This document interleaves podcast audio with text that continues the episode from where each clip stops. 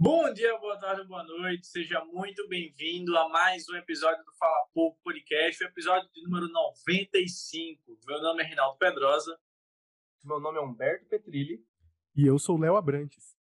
Pois é, no episódio de hoje, como você viu aí no título do vídeo, a gente vai falar um pouco sobre a Amazônia, vários tópicos envolvendo a Amazônia, polêmicas, é, questões estruturais, questões de governamentais, questões políticas que envolvem a Amazônia um bioma muito importante do Brasil e do mundo que é, vai estar em destaque aqui no podcast de hoje. Mas, antes de chegar a gente falar propriamente do tema, eu queria convidar você a conferir as nossas produções aqui no Fala Pouco Company, que a gente pode dizer. Se você entrar, se você está no YouTube, você entrar na nossa lista de reproduções aí, você vai ver uma série de playlists com os mais variados temas de podcast. Tem podcast perfil, tem podcast falando sobre futebol, tem podcast falando sobre política, tem podcast falando sobre Enem, sobre tudo que você imaginar. Além dos Fala Pouco, do Fala Pouco Vlogs, que é uma série de, de vlogs, que estamos nós três falando sobre algum tema específico. E também tem uns vídeos que a gente chamava de vídeos sobre cinema, que eram vídeos individuais nossos que a gente fazia sobre falando sobre uma série, sobre um filme, algum tema que envolvesse aí a sétima arte tá? Então, se você também pode conferir o nosso Instagram, que também está um pouco parado agora, mas lá tem um portfólio muito legal de crítica de filme, de artigo, de perfil de, de atores e atrizes e por aí vai. E é, é um perfil lá recheado e também esses vídeos sobre cinema também estão lá na aba do IGTV. Você também pode conferir o nosso Spotify com toda a nossa lista de reprodução. Os vídeos podcasts que estão no YouTube estão disponíveis no Spotify, do jeito que você preferir. Se você preferir é, é, ver o podcast acompanhando nossos belos, nossas belas faces, você pode acompanhar pelo YouTube. Caso você prefira mais aquele áudio para ver de plano de fundo de alguma coisa, você pode conferir aí no Spotify. Beleza? Então é isso. Vamos embora pro vídeo. Beleza. Beleza.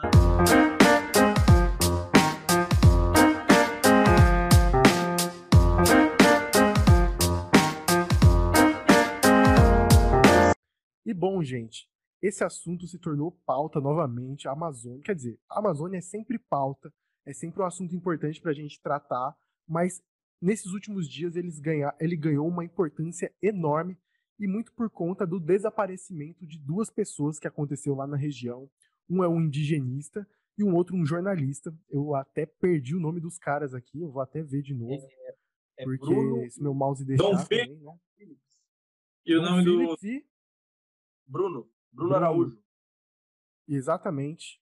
Esses dois caras, eles sumiram e ninguém sabe o que aconteceu. Ainda os motivos são estão em aberto porque existem muitas questões em volta da Amazônia que nós vamos debater aqui, mas a polícia e outras pessoas que sabem, que moram na região, acreditam que, que esteja ligado ao narcotráfico, porque a região em que eles sumiram é muito próxima da, da fronteira com o Peru, onde também o narcotráfico lá é muito forte.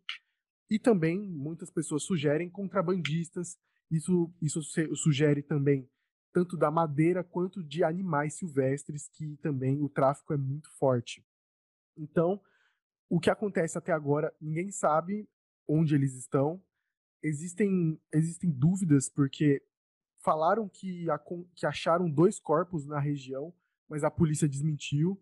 E também é, o presidente Bolsonaro já falou, já falou que encontraram vísceras no, em algum rio e, a, e, já levaram esses, esses vestígios, né, essas vísceras, para análise em Brasília e ainda estão esperando o resultado. A verdade é que ninguém sabe o que está acontecendo e isso está gerando um grande burburinho, não só aqui no país, como fora no mundo, porque a Amazônia está sempre em pauta. A Amazônia está sempre em assunto e ela acaba ganhando cada vez mais relevância, cada vez mais holofotes, também por conta dessas polêmicas. E esse caso aí deu em voga muita, muita pauta para as pessoas conversarem e, e fazerem um podcast sobre isso, como estamos fazendo aqui também. Exatamente. É, eu acho muito importante a gente falar que assim é, a Amazônia ela não é uma, um bioma, ela não é um lugar é, totalmente assim comum, que nem uma cidade que a gente vê em qualquer lugar. Não é um caso, é um caso muito particular, porque ela envolve questões políticas, econômicas, questões sociais, questões históricas, questões judiciais, territoriais. Então, assim, é, ela é um lugar muito, muito cheio, vamos dizer assim, de polêmicas que envolvem as pautas. As pautas da Amazônia é pau, tá? Então, assim, é, desculpa pela piada, mas assim, bom, desde desde fogo, desde desmatamento, desde o garimpo, desde as questões indígenas, desde os recursos hídricos, a Amazônia ela é conhecida como o pulmão do mundo, a maior floresta tropical do mundo, a maior, o maior bioma do Brasil, é 50% do nosso território total brasileiro, mais de dois terços das nossas florestas. Ela é extremamente grande, ela é muito extensa e existem várias polêmicas que geram, que, que se perpassam por isso, certo? Além disso, a Amazônia ela não, ela não abrange exclusivamente, não abrange exclusivamente o nosso país. Ela, ela, ela, envolve seis países no total, como o Brasil, a Bolívia, o Peru, o Equador, a Colômbia e a Venezuela. Então, assim, já houveram outras disputas territoriais no passado, envolvendo aquela região do Acre também com a Bolívia. Então, assim, já desde sempre, desde sempre, nós temos a Amazônia como centro das atenções em várias em várias questões. Isso porque o nosso país ele sempre foi colocado como, não só colocado, como se colocou como um país é, predominantemente que, que, valoriza alguns setores, o, o, setor primário, o setor secundário menos, mas muito mais o setor primário né, da, da nossa economia, o que envolve as a, partes de recursos, partes de, de agropecuária, a expansão da agropecuária já é uma coisa que é totalmente sem pauta na, na Amazônia. Além disso, a questão do garimpo, né, que existem muitas pessoas que vão lá para garimpar, então, assim, é muito, é muito complicado. E quando a gente pega essas, esses dois personagens, dois protagonistas desse, desse, desse acontecimento, que é um indigenista, que tem muitas relações com a FUNAI, que seria a Fundação Nacional do Índio, não é mesmo?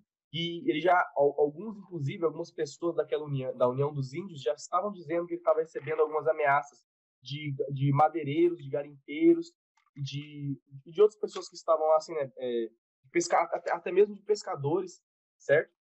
Ele já estava recebendo as ameaças, ainda mais quando ele se juntou com o Don Phillips, que é um jornalista britânico, ele já mora aqui no Brasil já faz muito tempo, mas ele tem uma relação com uma fundação que ele apoiava, que é da, melhor, uma fundação apoiava ele, de Alicia Patterson, que para ele fazer um, um livro que ele estava escrevendo sobre meio ambiente e questões ambientais, né? Então, bom, dentre esse, esse cenário totalmente caótico que é a Amazônia, que sempre foi, que vai ter sempre essas disputas, sempre vai ter essas brigas, que eu acredito que a gente pode definir principalmente em brigas diplomáticas, talvez, né, que envolvem várias várias questões, é, esses dois protagonistas desapareceram de uma forma muito suspeita, ainda mais levando em consideração as alianças que eles tinham, as coisas que eles faziam, as coisas que eles falavam, as amizades. E, bom, é sobre isso que a gente vai discutir aqui um pouco, não só exclusivamente sobre o desaparecimento deles, mas também essa questão de ter sido na Amazônia, né? É, pois é. Dal falou aí que a Amazônia é pauta. Cara, a Amazônia é pauta desde que os portugueses chegaram no Brasil, começaram a desmatar tudo, que a Amazônia é pauta por causa de, de questões de desmatamento e tudo mais. E a gente sabe que no Brasil, é, não só no Brasil, como na, na América do Sul inteira, tipo, pelo menos nos, nos países que a Amazônia é, é, faz fronteira, vamos dizer assim, é, é a questão do, de tráfico de, de, drogas, e tráfico de animais, e desmatamento, e garimpo, e tudo isso que, que infere dentro da Amazônia, é uma coisa que afeta muito e que a gente sabe que existe. E que a gente sabe que o, o governo, em sua maior parte, tem conhecimento, mas a gente não vê questões efetivas para acabar com isso de algum jeito, sabe? E aí, enfim, isso acaba prejudicando muito. E essas pessoas que se envolvem nisso, a gente vê que era, eram, eram dois jornalistas que estavam, falando especificamente desse caso, eram dois jornalistas que estavam ali envolvidos, um muito na questão indígena e tudo mais, e o outro estava ali dando um certo tipo de, de suporte. E, e, a gente vê esse desaparecimento e é impossível você não querer não associar a essas questões, porque eram jornalistas que, quando uma, uma, matéria falando sobre isso é publicada em algum, em algum portal, falando sobre o descaso da Amazônia, falando sobre tráfico, falando sobre morte de índio, que a gente sabe que sempre acontece quando garimpeiros chegam ali e atacam aldeias indígenas e por aí vai. E essas pessoas, como um negócio desse vem à tona, acaba que dá um certo holofote a esses problemas do que essa região enfrenta, né, que sempre enfrentou. Sendo que a partir do momento que eles desaparecem, a gente não sabe, provavelmente, infelizmente, pelo tempo que já faz que eles estão sumidos, é, é a, cada dia que passa, a cada hora que passa, a chance de encontrar eles dois vivos diminui. E a gente sabe que, infelizmente, é assim que, que, a, que a história é escrita, né? É, e a partir do momento que eles desaparecem e possivelmente serão encontrados mortos, a gente sabe que tipo, isso também vai gerar um certo holofote para para esses criminosos, né? Então, do mesmo jeito que se eles fossem vivos e publicassem um livro, um artigo sobre esses problemas, o fato de eles aparecerem também gera um holofote para isso. E a gente viu que o governo, né, até então, pelo menos no início, estava tratando com um certo descaso isso, não estava dando um valor a esse desaparecimento. As primeiras equipes de busca demoraram muito a chegar na região. Foi no início era muito feito pelos próprios moradores da região, pelos próprios indígenas e tudo mais que estavam indo atrás da, de, de achar essas pessoas. E a gente viu que o governo demorou e quando mandou foi uma equipe minúscula para investigar uma área enorme, que é maior do que o território da Colômbia, sabe? E aí, enfim, é, a gente sabe que esse governo nunca foi um governo que se importou muito com as questões ambientais, entre toda a questão que a gente pode até falar depois com Elon Musk e tudo mais, mas a princípio é isso.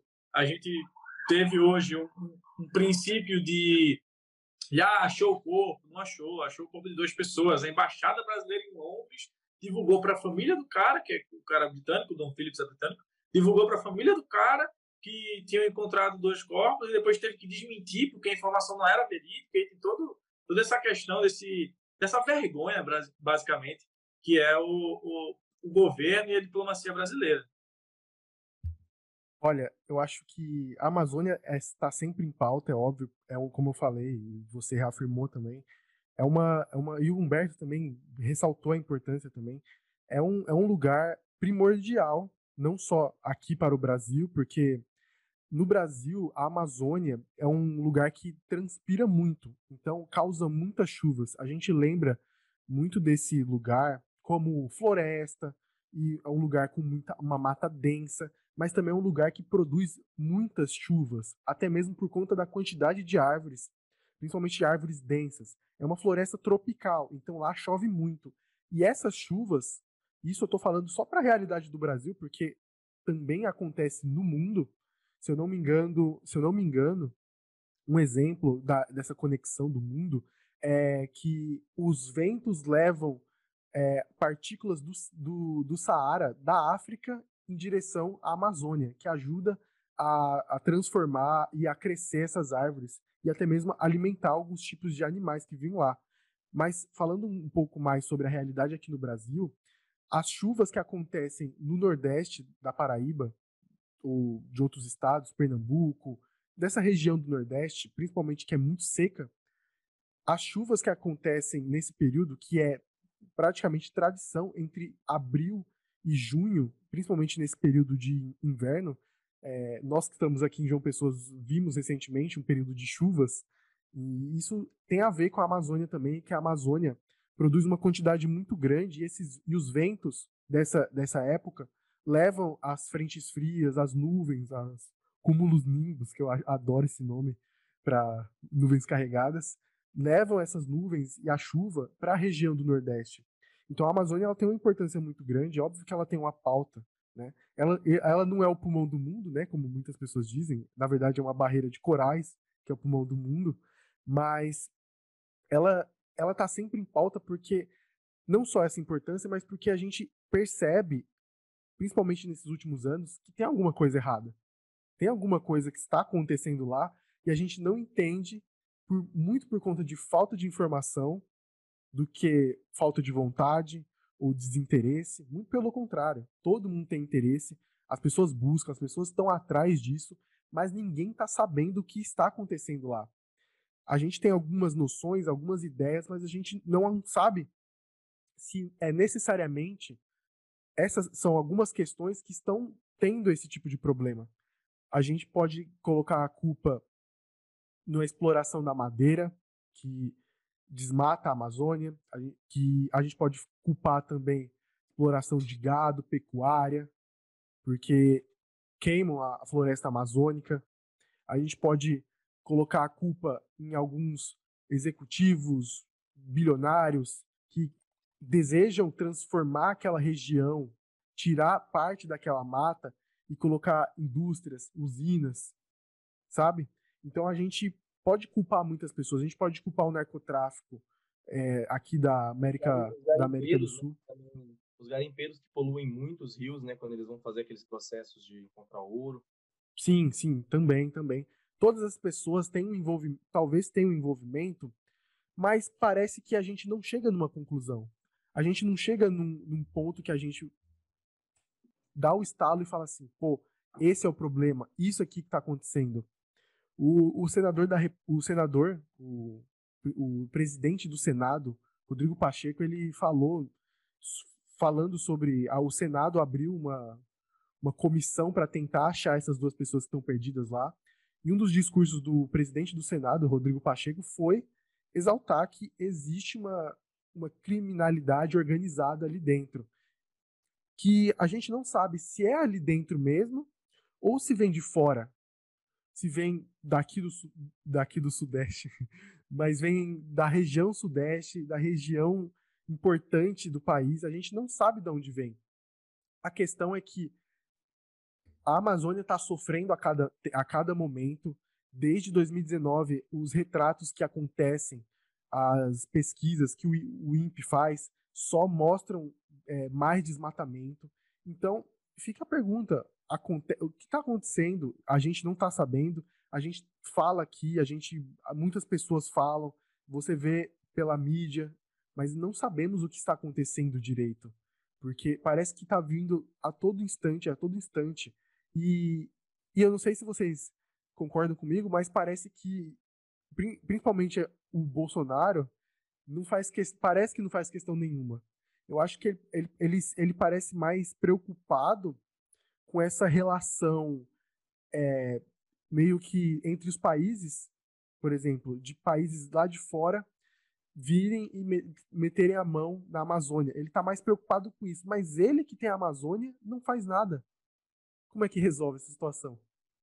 Eu acho que tem uma só um ponto, tipo, tem uma passividade muito grande da do governo brasileiro, das autoridades, de polícia, de tudo que, que envolve essa questão de segurança, é, com relação à criminalidade que acontece na Amazônia, dos crimes que são cometidos na Amazônia, porque, tipo, pô, é tráfico de animal, é tráfico de droga, é garimpo, é, é extermínio de, de populações indígenas, sabe? Tipo, é derrubada de árvores, desmatamento, por aí vai.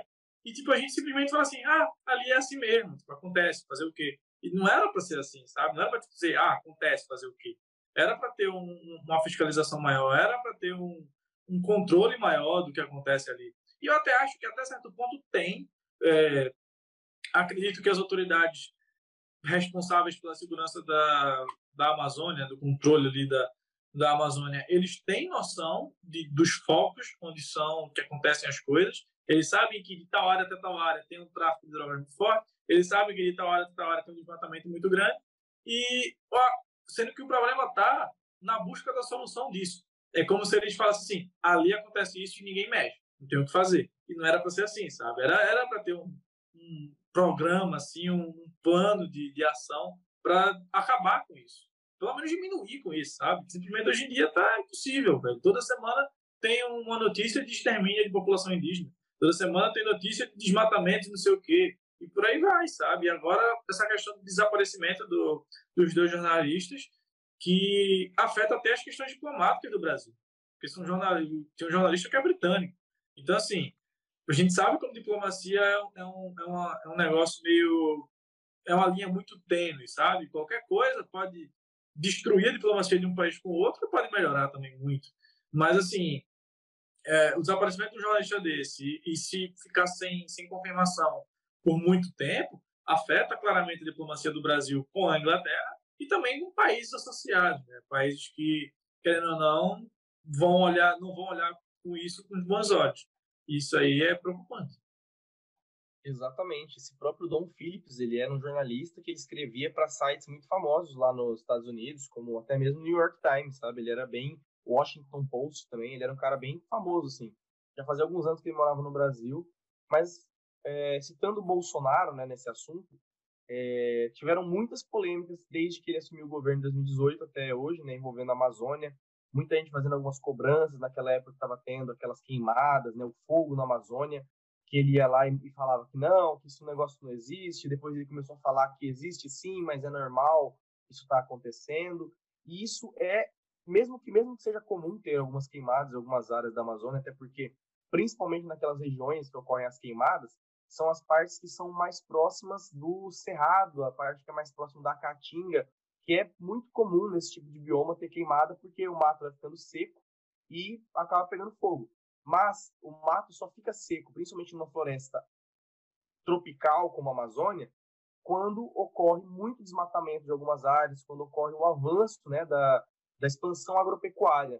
E é impossível, é incoerente para o governo do Bolsonaro ele ser contra esses caras, até porque ele entrou, ele foi eleito a partir dessas políticas que valorizam a agropecuária brasileira.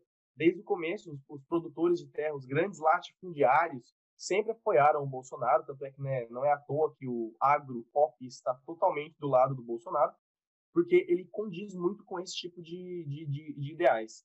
Ele começou entrando no governo com, essa, com essas políticas que falam que a agronomia é o, é, é o que leva, que, que, vamos dizer assim, o que leva o país para frente, né? É o principal, é, é, a principal área que, que gera um retorno lucrativo para o nosso país seria a, agro, a agropecuária. E realmente, de fato, é. A gente somos, nós somos os maiores exportadores, assim, de, de, de produtos desse tipo do mundo, assim.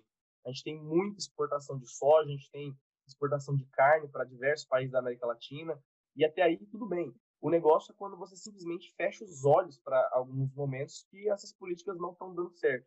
É isso que a gente, a gente nem está falando de reforma agrária, que é uma, uma, uma, temática muito, muito assim polêmica quando a gente para para falar. A galera já assusta, fala, meu Deus, MST, sendo que não tem, não, não é sobre isso, entende? Falar sobre uma, um bloqueio de algumas reservas naturais da Amazônia, que é uma coisa que já existe, só que a galera não respeita, e como o Bolsonaro, voltando a dizer, está do lado desses caras, de certa forma, ele fecha os olhos para quando as coisas acontecem, que é o verdadeiro problema. Porque existe uma, uma expansão muito grande em algumas áreas da, da Amazônia que não deveriam estar tá acontecendo, e, e, e, literalmente, desculpe até o palavreado, mas eu acho que, que é, esse horário aqui já é permitido, mas são um bananão, né? Todos bananões. Meu Deus. Meu Deus, ele, ele, ele, ele, ele, ele citou o Caio Ribeiro ao vivo. Tá entendendo? o Bolsonaro é um bananão mesmo. Assim, Nossa, ainda bem que eu tirei a minha criança aqui da sala. do nosso filho.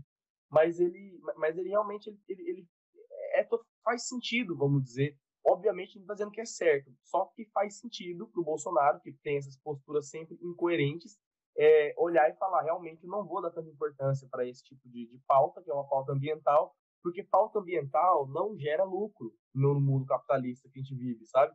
Pauta ambiental é uma coisa que é desenvolvimento sustentável, e isso gera lucro a longo prazo, é, combinado com a preservação. Mas o nosso sistema consumista populacional que a gente tem, que é de, de expansão e aí ir lá e país crescer, a gente tem que ter uma expansão. Não, a gente tem não, mas a gente usualmente tem um expansionismo baseado não na sustentabilidade, sim no lucro, que esse é um dos principais problemas que está em torno assim, dessa, da, das questões da Amazônia. Ainda mais quando a gente volta a dizer que a Amazônia é uma área de fauna, flora e reservas indígenas e recursos, ah, meu Deus, ah, gigantesca, né? É um cofre de, de humanidade. Olha, eu tenho que, eu sou obrigado a concordar que o Humberto falou tudo. Bolsonaro é um bananão, mas eu acho que pior do que um bananão, ele é omisso, basicamente. Porque a gente não vê nenhum tipo de ativismo do presidente da República, do Brasil, sabe? Sendo que a gente, nós temos a Amazônia como um, um ambiente nosso, um, algo que é referência para qualquer lugar do mundo. É um terço das florestas amazônicas do mundo, das florestas tropicais no geral. Então, a gente consegue imaginar o Brasil tendo um bem e uma, e uma riqueza enorme nas suas mãos. Mas a gente parece que não faz nenhuma questão disso. E isso é degradante, isso é triste, porque quando a gente pensa nas, no que a Amazônia pode nos servir, a gente pode pensar muito na ciência. E aí entra uma questão engraçada que é Brasil e ciência. Sendo que os dois parece que não se batem. E ninguém faz, parece fazer alguma coisa para que isso desenvolva. Óbvio, os esforços que a gente tem hoje em dia, os pesquisadores, os cientistas, nós temos e temos profissionais capazes de transformar é, ideias, matérias-primas em, em praticamente obras de artes revolucionárias. A gente já viu um pouco disso na pandemia, seja com das universidades, principalmente na USP, em, outros, em outras regiões, outras faculdades importantes do país, servindo a população, basicamente. Mas a gente tem pouca criação científica aqui no Brasil, e a Amazônia pode ser um, um antro para isso.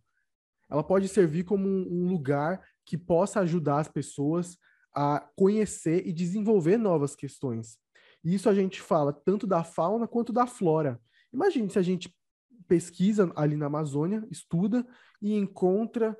Uma cidade perdida de Ratanabá. Isso, isso é um assunto interessante que a gente vai falar daqui a pouquinho. Mas, mas imagine, a pessoa está explorando e encontra uma. A biodiversidade é tão grande que ela pode encontrar um, uma espécie rara de árvore que não é tão fácil de ser encontrada. E descobrem que isso aqui é só um, uma, um exemplo, uma hipótese. Eu não sei se está certo ou se está errado, não sou cientista. Mas imagine se eles encontram que a seiva da árvore tem consegue, vamos supor, misturada com tal coisa, consegue curar o câncer. É uma hipótese, tá ligado? Mas pode acontecer. É algo que essa biodiversidade, e animais, novas espécies de animais, podem ajudar a entender o que se passa, o, o que podemos resolver com isso. É, fugindo um só, pouco, só, assim... Só um dado, assim, né? É que eu estava vendo aqui que a Amazônia, ela tem aproximadamente 73% das espécies de mamíferos do mundo e 80% das espécies de aves existentes no, no, nosso território nacional, sabe? São cerca de 30 milhões de espécies de animais sem contar as que ainda não foram catalogadas. É tipo assim, é muita, muita coisa.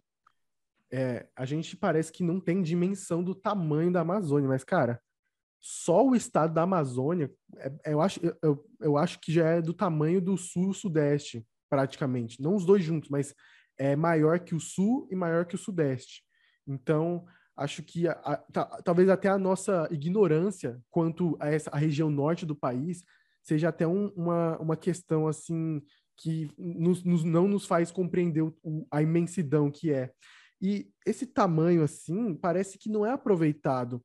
E o fato dessas pessoas não terem esse apego pela ciência, pela noção e pela importância que a Amazônia tem, parece que eles estão mais.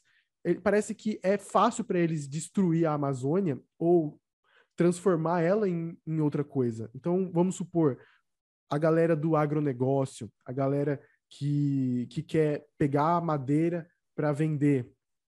Essas pessoas parece que, ela, obviamente, que a, a principal ideia dela, a principal ideia é ganhar dinheiro.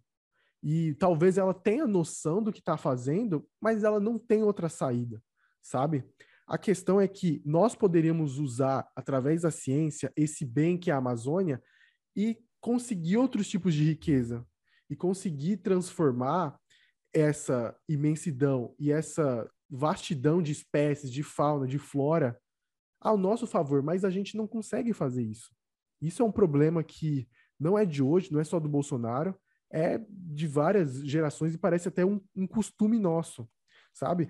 Uma coisa que me impressiona nos Estados Unidos, apesar dos Estados Unidos serem um dos piores exemplos de, de ambientalismo, talvez o pior, é, é que nas faculdades, na educação, eles têm uma qualidade e uma, uma tranquilidade, assim, de, cara, de, de todo mundo tá a todo momento descobrindo algo, conseguindo interferir até mesmo na, na própria humanidade.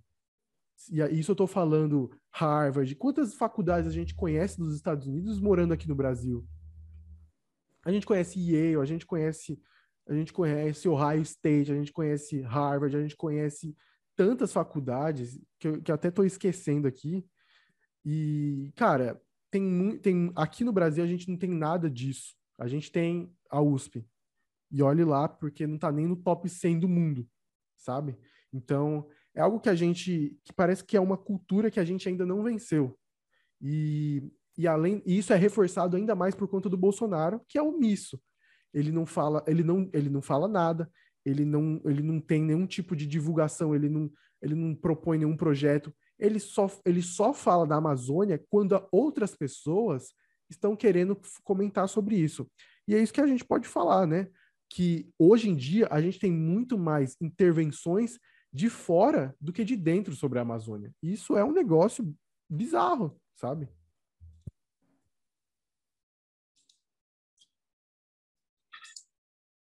Falar, Alberto? Eu tava pensando que eu ia falar, velho. Eu, fazer um gancho pra puxar Ratanabá, mas aí eu não. Pode puxar, velho. Puxem aí, falar do Ratanabá, tem ativismo aí, Elon Musk, Mark Ruffalo, tanto faz. Justamente, velho. E, e é realmente isso que Léo falou. É, a omissão de uma figura pública tão importante quanto do Bolsonaro é uma atitude. É, quando, quando você pega uma, uma, um bem natural tão importante quanto esse e simplesmente trata com desprezo, né, assim, deixa meio que leva, vai levando as coxas, você está tendo uma atitude ativa de ser um bananão, de ser uma pessoa que não está sendo coerente com aquilo. E realmente eu acho que esse lance, né, de quando a gente parar para pensar nessa perspectiva global de como os, os, os outros países, as outras pessoas veem os brasileiros, isso é ainda mais degradante, ainda mais triste, né? É o ativismo brasileiro, ele é praticamente ele ele, ele vira ele é se transforma-se em chacota. Ele é um ativismo que se transforma em chacota. A gente tem figuras como Marina Silva, que, pelo amor de Deus, assim, aqui no Brasil ela é, ela é uma piada. Não que ela seja uma piada, não que ela deva ser tratada como piada, nada disso. Muito pelo contrário. Ela é uma das únicas candidatas que tem propostas realmente inteligentes e propostas realmente direcionadas para o desenvolvimento sustentável, para a preservação ambiental, para essas questões que envolvem não só a Amazônia, como também a Mata Atlântica, né? Que é grande, que é outra grande floresta do nosso país.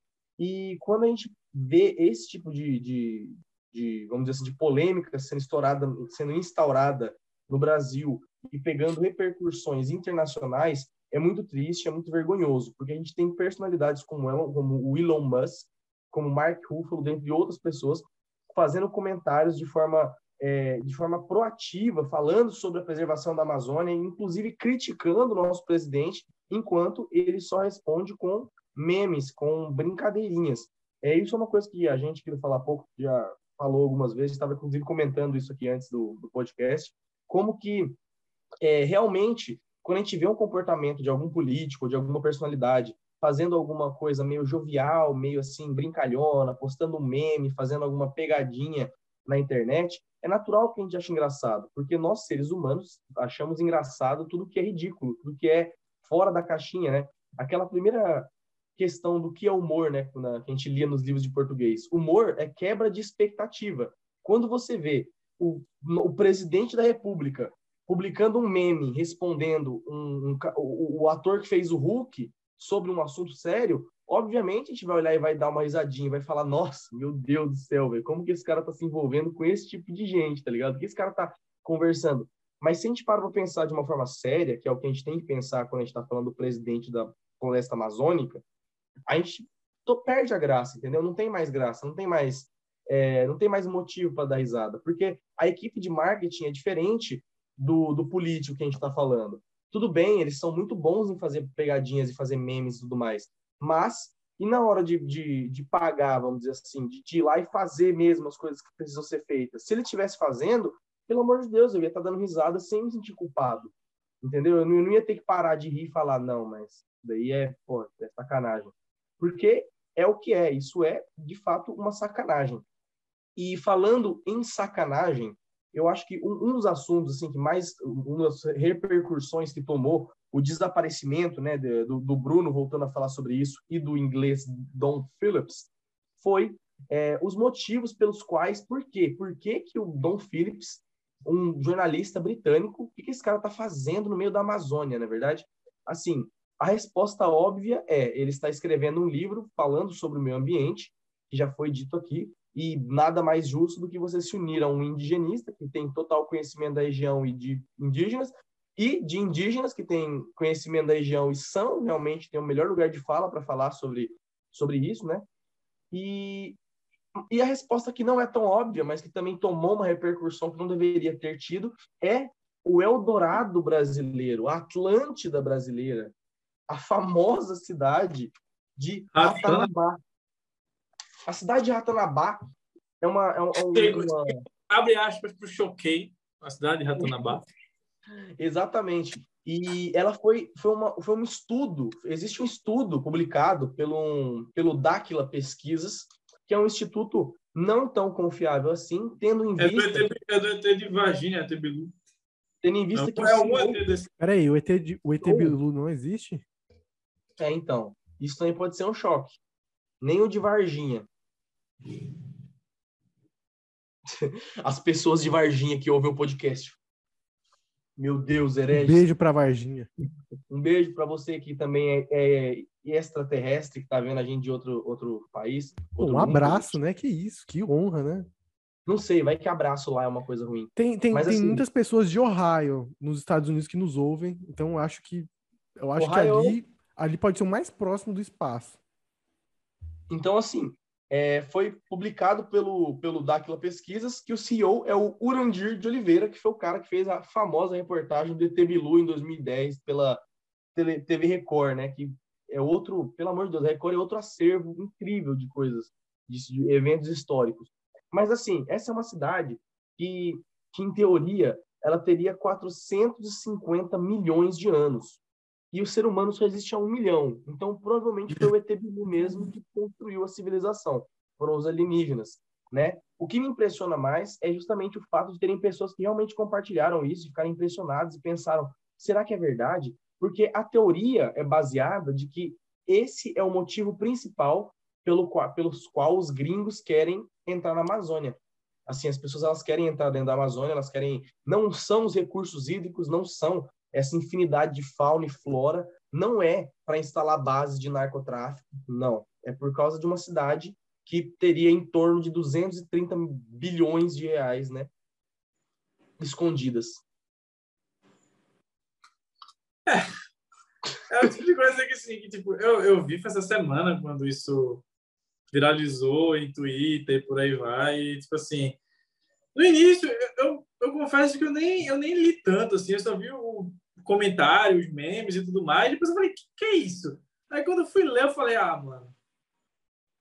Sério, assim, tipo, a galera não tem mais o que inventar. E o pior é que, assim, tem gente não, que realmente compra a ideia e compartilha. Eu realmente, cara, eu realmente estava pensando que poderia ter algum sentido, assim, sabe? Quando você lê a primeira matéria, cidade, Ratanabá, cidade antiga, berço da civilização, talvez, você pode olhar e falar, bom, isso é uma coisa que é interessante. Quando eu vi que era do cara que fez o ET Bilu, eu não hum. tem mais o que fazer, sabe? Não tem mais o que discutir, não tem. Eu acho que o pior de tudo isso são as pessoas que aparecem em podcasts e levantam a bandeira. Oh, vocês sabiam que, que na Amazônia tem isso? E, e, e é obviamente pessoas como essas que levantam ideias e suposições do nada e pessoas que muitas vezes, não só nesses assuntos, como em qualquer outro assunto, não são especialistas, levantam essas ideias em podcast, tem sempre um monarca da vida para falar: é sério? Sabe? E, e aí tá dando pano pra. Não, pô, tem, tem, que ver, né? tem que ver, cara. Pode ser. Mano, mas assim, falando, falando podcast, cara, tem, essa, essa expansão de podcasts no, no Brasil, assim, já que a gente entrou no tema podcast, foda-se também. Né? Já, essa expansão de podcast, mano, tem, tem uns edits assim que aparecem em TikTok, que aparece em, em Twitter principalmente.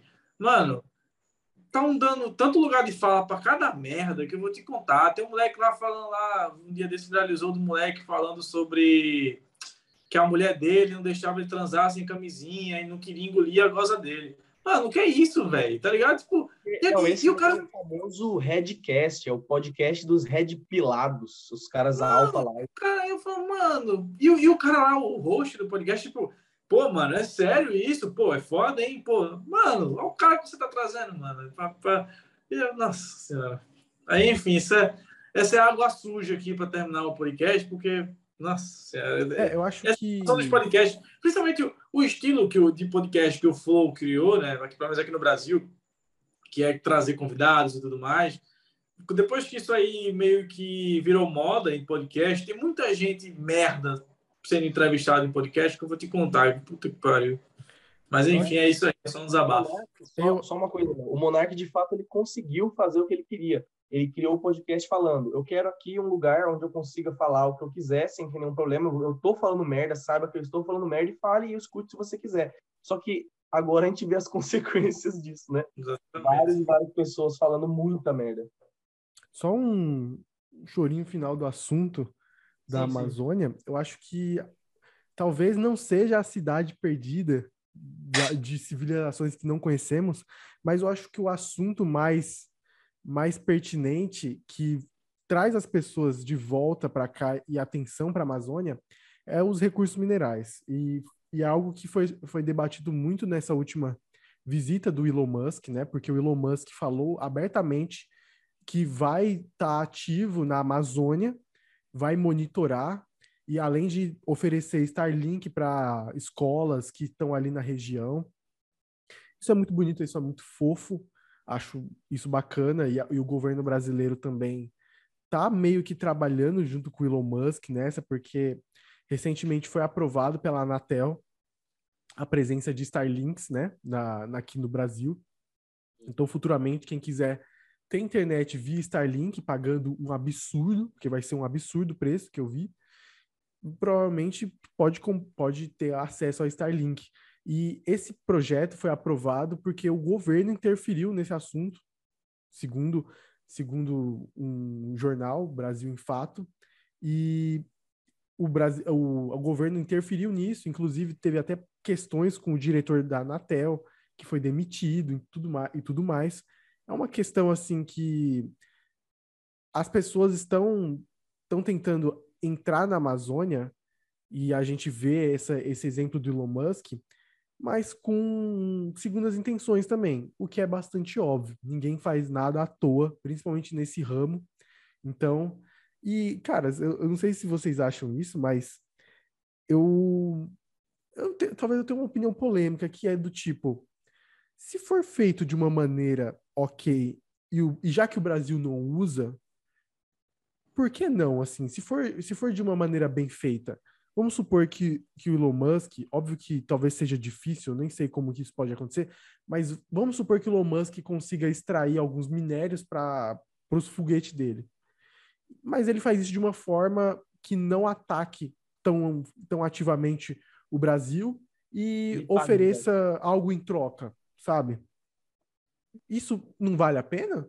já que o Brasil ah, mesmo poderia usar. Sim, mas ao mesmo tempo é meio utópico pensar igual você, né? Sim, eu também acho, mas vamos supor que, que da mesma maneira que ele chegou aqui no Brasil, é, tentando fazer esse lobby aqui, da, aqui do, do da Amazônia e tudo mais, fez toda a questão, ah, vamos colocar Starlinks para não sei quantas escolas é, de lá do fundo da Amazônia. Pô, que bonito, sabe? Esse é o tipo de coisa que ele pode jogar a favor dele, sabe? Ele é o cara mais rico do mundo, sabe? Eu acho que dinheiro não é problema para ele. Eu sou totalmente a favor do, do, do, Elon Musk ou qualquer outro multimilionário, brasileiro ou não, utilizar de, de recursos brasileiros dando alguma coisa em troca, desde que seja coerente, entendeu? Porque assim, a gente para para pensar. É, não pode é... ser uma troca também espelho para o Brasil, né? É um porra? escambo da então, Exatamente isso. É, é, muito, é muito fácil a gente já ter esses flashbacks, né, de 1500, assim, né, de, de, de algum gringo chegando e falando, olha, eu vou te dar isso daqui, você me dá pau, Brasil. E assim, mas, cara, enquanto o Bolsonaro estiver na, na presidência, e ele é um cara que, olha, não faz muita coisa pela Amazônia, né? Eu acho que enquanto ele estiver lá e ele não estiver fazendo nada, se chegar um cara que vai, que vai falar, eu vou fazer alguma coisa bacana, sabe? A, a gente tem que perguntar para essa galera, para esses pescadores, para esses garimpeiros, para a família dessa galera que está lá na Amazônia se ferrando para conseguir sobreviver, tendo que brigar com jornalista inglês, né?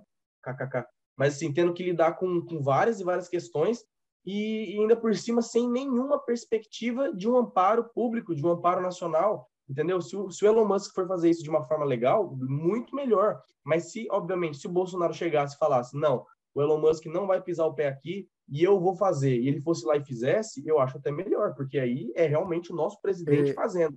É exatamente esse é o ponto, do tipo, aqui ninguém ninguém tá usando nada, sabe? Ninguém tá usando nada. E se for para usar e, e, poder fazer algo em troca, acho que é válido. Eu acho que é válido. Né? Mas é só, só é válido se a gente não fizer nada com isso. Porque entre, entre, para, entre deixar parado e, e ganhar alguma coisa em troca para que outras pessoas explorem, eu prefiro ganhar algo em troca, sabe? Eu prefiro. Mano, que... até porque eu acho que o problema dessa questão da exploração é se a gente literalmente abrir e falar, ó, oh, explora aí, mas me dá algo em troca, é a questão da exploração predatória, sabe? Você começa a mexer com o bioma da, daquele, daquela região, você começa a mexer com fauna, flora, a população que vive lá indígena e tudo mais, você começa a mexer com coisas que pode ser assim mais benéfico do que mais maléfico do que benéfico, sabe? Tipo, não, mas é é, é, é, o, que... é assim, claro que no mundo ideal a gente conseguir fazer essa troca de tipo, ó, tu me oferece isso, eu deixo tu pegar isso do meu país, beleza. O problema é que a gente sabe que esse mundo ideal, principalmente aqui no Brasil, é meio utópico demais para acontecer, sabe? Então, se a gente deixa o Elon Musk, pode pegar o que você quiser e me dar a sua internet. Tipo, é uma coisa que eu acho que a longo prazo pode se tornar meio perigoso, sabe? Mas, claro, utopicamente falando, eu concordo 100% com vocês, mas trazendo muito para a realidade que a gente vive, eu acho que está tá meio distante de, de ser uma coisa viável, sabe? Não. Tipo, claro, massa pra caramba, porque o Brasil é um dos países que tem os internet mais precários do mundo. A internet do Brasil é uma merda. Então, assim, quanto mais lugares do Brasil tiverem acesso à internet, a internet hoje é tudo. Você faz tudo por internet, sabe? Então, quanto mais lugares do Brasil terem esse acesso, é, essa facilidade, é, até para esse tipo de, por exemplo, alguém sumiu do meio da Amazônia, mas ele vai ter um sinal de internet ali, se ele conseguir se comunicar com alguém, ajuda, né? Então, aí, enfim, é, é um ponto positivo. Mas essa questão de, tipo, ele vai dar internet, mas ao mesmo tempo ele vai querer explorar tal minério, a partir do momento que a exploração fica predatória, aí já, é, já complica o, o esquema, sabe? É, como eu falei, é, só vale a pena se realmente não for algo tão prejudicial para o Brasil. E isso engloba vários fatores, seja o fator é, geográfico, o fator comunitário, seja o fator é, econômico, tudo, tudo tem a ver. Se não vale a pena, não vale. Se não vale a pena é, para o Brasil, o negócio não é para fazer de jeito nenhum. Como, como a gente falou aqui, o mais importante seria a gente ter essa essa, essa vontade e ter esse ímpeto de fazer o negócio, principalmente também de ter o ímpeto de buscar e, a, e pesquisar e estudar cada vez mais a fundo a nossa própria a nossa nossa própria riqueza. Esse é o ponto que o Brasil não explora. E, e, e a gente pensando aqui no Elon Musk, acho que também tem outros benefícios que ele pode pode fazer aqui no Brasil. Vamos supor se ele inventa fazer alguma coisa aqui no Brasil da, da Tesla, ou se ele inventa fazer desde alguma coisa. Sejam, desde que não sejam motosserras e bacias de garimpo da Tesla, tá ligado? Tipo, ele fica à vontade, velho. Ou talvez, por exemplo, é... ah, vamos construir uma, uma estação aqui da, da SpaceX, sabe? Quantos empregos vão gerar? Mas enfim, Essa como dele foi também para fazer uma fábrica da Tesla, vai ser lá perto da Amazônia, inclusive. Inclusive, ele é tá muito, muito ali da Amazônia. Ele é muito safado, né, mano? Por que ele não faz, Porque... sei lá, no Ceará? Não faz no Ceará. A e tem um polo massa no Ceará, tá ligado? Rolando. A galera da NASA e a galera que mexe com, essas, com esses lançamentos espaciais, eles têm um apreço muito grande pelas áreas tropicais, porque é a melhor área de você lançar foguete que tem no mundo, falando assim, né, da rotação da Terra. Porque o trópico, ele é justamente inclinando assim a Terra, né, que é plana no caso, mas se fosse um globo, é. ela ficou inclinada e o trópico ele fica mais ou menos aqui, que é na, na, na bordinha que mais roda. A gente é o que está mais em efeito da gravidade, em teoria, vamos dizer, sabe? Então, quando você lança nessa região do trópico, meio que você recebe o impulso da rotação da Terra. Enquanto a Terra está rodando, você lança no trópico ele é melhor. Então, assim, faz inclusive muito faz inclusive muito sentido é, o Elon Musk querer fazer uma base da SpaceX em um trópico, assim, numa região de trópicos, principalmente a Amazônia, porque é uma região que se cair um foguete vai cair em cima de um macaco, tá ligado? E além de que é um, é um, é um lugar que, assim... mas assim, se ele for lançar um foguete é uma área de... Mico Leão Dourado, tá? De um mico-leão, vai acertar uma capivara, e além de que... Aí vai é cair em Curitiba. Não, não, mano, eu não esperava por essa, não. Você foi foda, Puta que pariu. Assim, é, é uma área muito boa falando na logística científica e tecnológica, a melhor área de lançamento, e além de que é uma área que tá, assim, que, que é de preservação mesmo, né? Assim, não é uma cidade que você sabe. E eu acho, acho que, que é esse isso, clima, né? né? Com esse clima de. de... Nessa do macaco foi foda. Luto pelas capivaras. Para você que assistiu até aqui, meu amigo, muito obrigado. muito obrigado. Amazônia, tome cuidado. É, nós estamos todos por você aqui. É, assista os outros vídeos que nós temos aqui no nosso canal. Nós temos uma infinidade, nós temos um acervo do Fala Pouco. Nós não temos o que fazer. A gente não tem muita coisa para fazer. E se você também não tem, venha ver o que a gente faz quando a gente não tem o que fazer e faça alguma coisa simultaneamente vendo o que a gente fez quando a gente não tinha o que fazer. Confuso. Mas é basicamente isso. Até Deixe semana seu like. Deixe seu like, favorita. Manda para sua avó. Um beijo. Valeu.